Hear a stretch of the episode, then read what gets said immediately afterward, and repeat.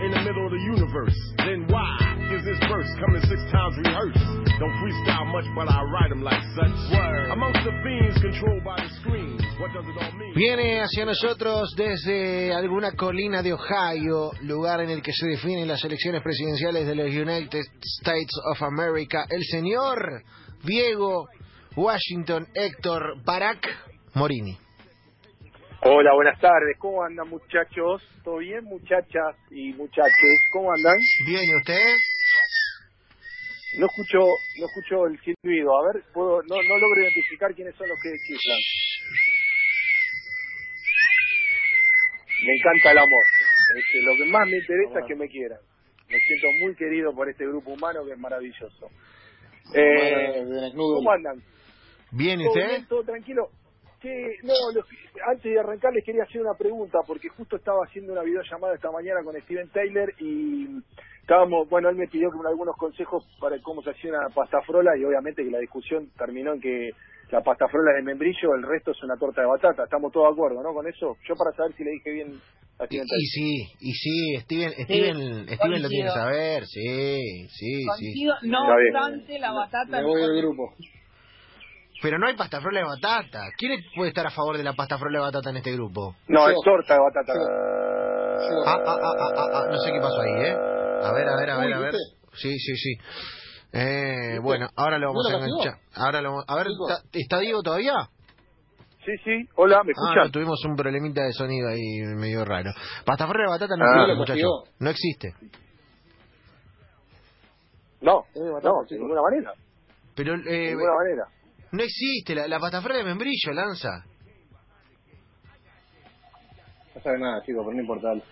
Bueno, y Uf, así que Steven. Tyler Sí. le pedía consejos a usted, el hombre de Everything. Sí, porque tenía tiene tenía algunos quilombos para hacer, ¿viste las tiritas que van arriba, Ah, el enrejadito ah, que ah, se ah. hace arriba? Sí. Y no le salía bien, entonces yo le expliqué bien cómo se hacía y bueno, nos quedamos charlando después de, muchas cosas, ¿no? De algunos viajes que hicimos, pero bueno, Viajes. no- nos Bueno, concentramos en la en la pasta frola del membrillo, sí, usted se ha pegado unos buenos viajes. Eh, ¿Qué nos trajo hoy? Bueno, la verdad que me interesaba un poco salir del universo NBA, más allá de las cosas que se hablan, de reprogramación de si se va a jugar y si se baja el salario de los jugadores, que si yo me parecía que estaba bueno salir un poco para contar una historia vinculada al básquetbol eh, y que me parece que, que trasciende incluso el, escenario, ¿no? Cuando hablo de escenario hablo de la NBA. Pero sí nos debiéramos situar un poco en los Estados Unidos eh, para contar sobre, mm, sobre lo que le pasó a Sonia, ¿no? Que mm, con su bebé cuando ya tenía nueve meses eh, empezó a notar que algo no andaba del todo bien, ¿viste? Y, y la verdad es que los diagnósticos que le daban era, eran bravos. Eh, le decían que, que su bebé no iba a poder hablar y que no iba a poder caminar. Eh, le diagnosticaban que tenía autismo. Eh, y la verdad es que para ella fue un golpe tremendo, porque no, no, era, no era para nada sencillo poder eh, eh, llevar eso adelante, ¿no? Como, como madre soltera. Y, y la verdad es que, que la golpeó mucho esta, esta situación. Ella contaba que eran horas y horas de, de lágrimas, de, de, de no poder eh, entender qué, qué es lo que estaba pasando, pero, pero bueno, ella la, la peleó para tratar de entender. eh, recién caminó a los tres años su hijo. eh, cuando hablamos de su hijo hablamos de Calin Bennett. eh, y empezó a hablar recién cuando tenía siete. De la forma en que se comunicaban, en, en particular era, eh, él hacía algunos sonidos y, y si tenía hambre miraba la heladera y golpeaba las, tapas de las ollas. Y ella ahí se daba cuenta que él quería comer algo. Y si eso que ella agarraba no no no se correspondía con lo que él quería él hacía sonar todavía más fuerte las tapas de las ollas. Y ella contaba que fue la primera voz sin voz que tuvo Cali. Eh, Cali fue fue evolucionando fue creciendo y se convirtió en un en un muchacho hoy de 19 años que mide 2 metros 05 y pesa más de 130 kilos eh, Kalin rompió una barrera que parecía inexpugnable para él y para su mamá, porque insisto chicos, eh, se pasaba horas y horas mirando la televisión, miraba un programa infantil, incluso cuando ya era grande, que se llamaba Blue Plus. Eh, y la verdad es que no, no podía salir de su universo, de su mundo. Sin embargo, hubo un punto de inflexión en la vida de, de Calin que fue cuando logró entrar a, a Arkansas, a Arkansas Hawks. Eh, empezó todo como un proceso sensorial para él, empezó a vincularse a su manera un poco más con, con sus con su entorno, con, con su gente y eh, la, la forma en la que él empezó a entender que, que podía o le gustaba hacer cosas era por intermedio del básquetbol. Empezó a jugar o a estar en el equipo y la verdad es que no, no fue sencillo eh, incorporarlo al equipo de los Hawks. El entrenador Kevin Howard eh, contó que, que estuvo mucho tiempo tratando de, integrarlo y de que él pudiera sumarse a lo que era un equipo y, y la particularidad es que amaba las matemáticas, Cali. Y la forma que descubrieron es empezaron a, a enumerar eh, cada una de las acciones y a sus compañeros para que él pudiera comprender exactamente qué debía hacer él dentro de la, de la cancha. Casi dos años tardaron eh, para, incorporarlo al, al equipo mayor.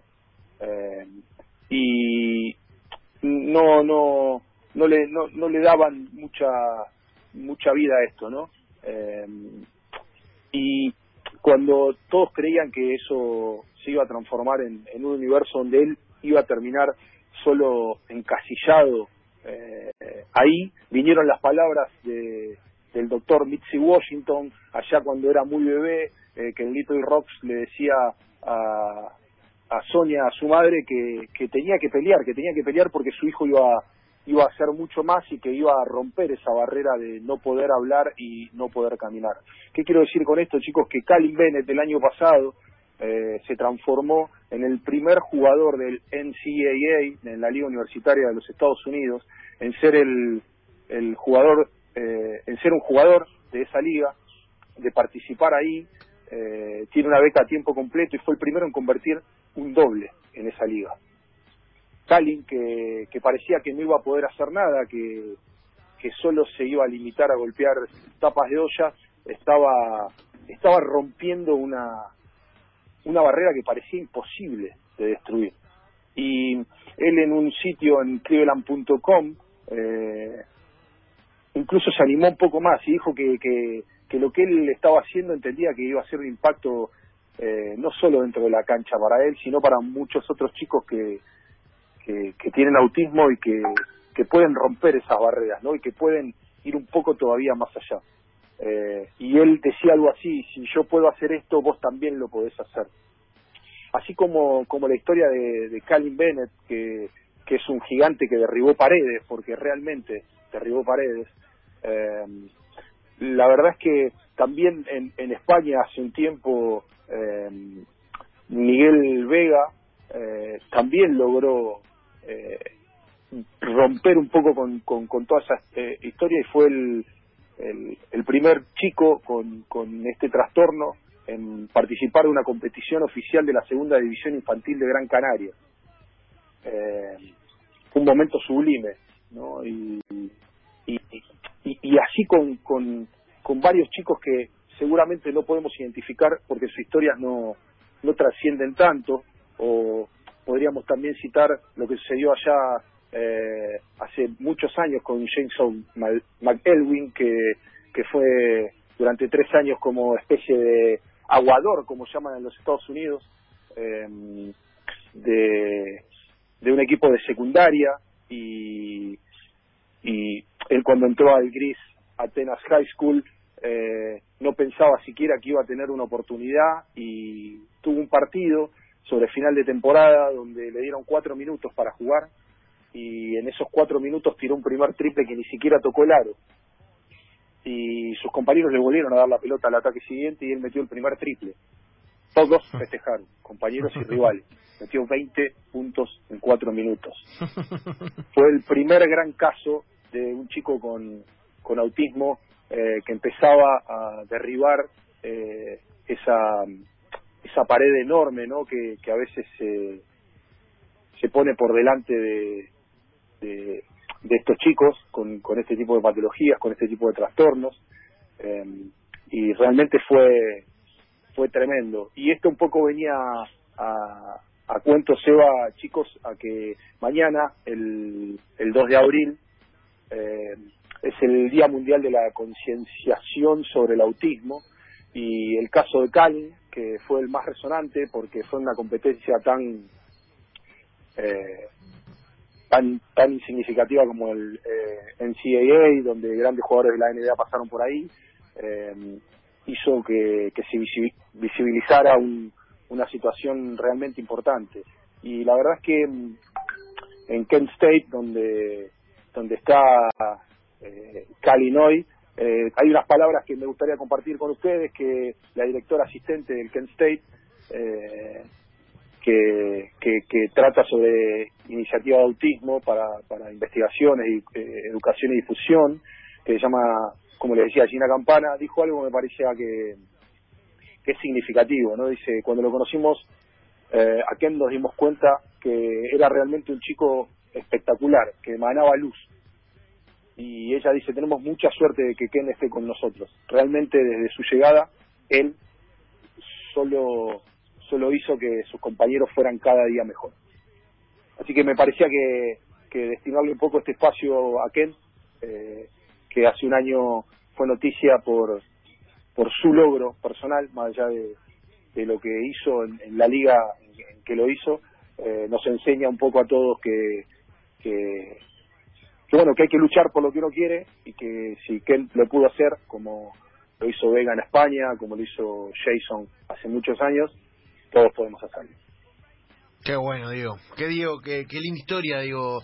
Eh, primer jugador con, con autismo en la NCAA, en, la, en las universidades de Estados Unidos, en una liga eh, súper competitiva. Eh, además, con, con este día mañana para, para la concientización y la visibilización, además, eh, eh, del tema. Y, y, es lindo porque uno siente reflejado esto en los oyentes. La otra vez pasó que, por ejemplo, y esto lo cuento al aire, ocurrió, se dijo, por ejemplo, se usó mal la palabra autismo al aire y un oyente vino a explicarnos eh, por, por WhatsApp de qué trataba la cosa, por lo menos a mí me hizo aprender un montón, eh, hay que visibilizar la, la cuestión, hay que eh, brindarles lugares para adaptarse, condiciones, además aprender eh, de lo que es, de lo que implica, de, cómo una persona eh, puede incluso competir en lo más eh, alto del deporte y una liga tan importante. Así que digo, me parece que,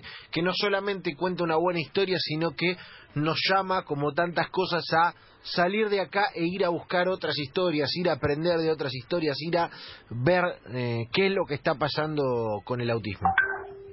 Absolutamente, y además eh, siempre yo digo que este este tipo de, historias, insisto, eh, tanto la de Calin como la de Miguel Vega en España, te empuja incluso a empezar a, conocer como en otros lugares eh, denominan al autismo, por ejemplo, cuento algo de intimidad, esta mañana le preguntaba a mi esposa, que es docente especial, si el término TEA, que es trastorno del espectro autista, está utilizado acá en la Argentina, me dijo que sí, pero usualmente se lo denomina autismo, eh, no se lo califica de esa manera. Digo, uno aprende a partir de estas historias y estas historias de vida, eh, eh, empieza a desasnarse y, se siente que, que es un día ganado cuando aprende este tipo de cosas. Está bueno, está bueno, como siempre, aquí los miércoles el señor Diego Morini con el básquetbol y con las historias que van contando otras historias y otras vidas, como siempre decimos en Enganche. Diego, gracias por esta linda postal, por esta invitación a seguir descubriéndola en otros lugares y sobre todo para mañana estar atentos a visibilizar y a concientizar sobre el autismo. Absolutamente, le mando un beso a todos y un especial a Agus. Chao chicos. Diego Morín.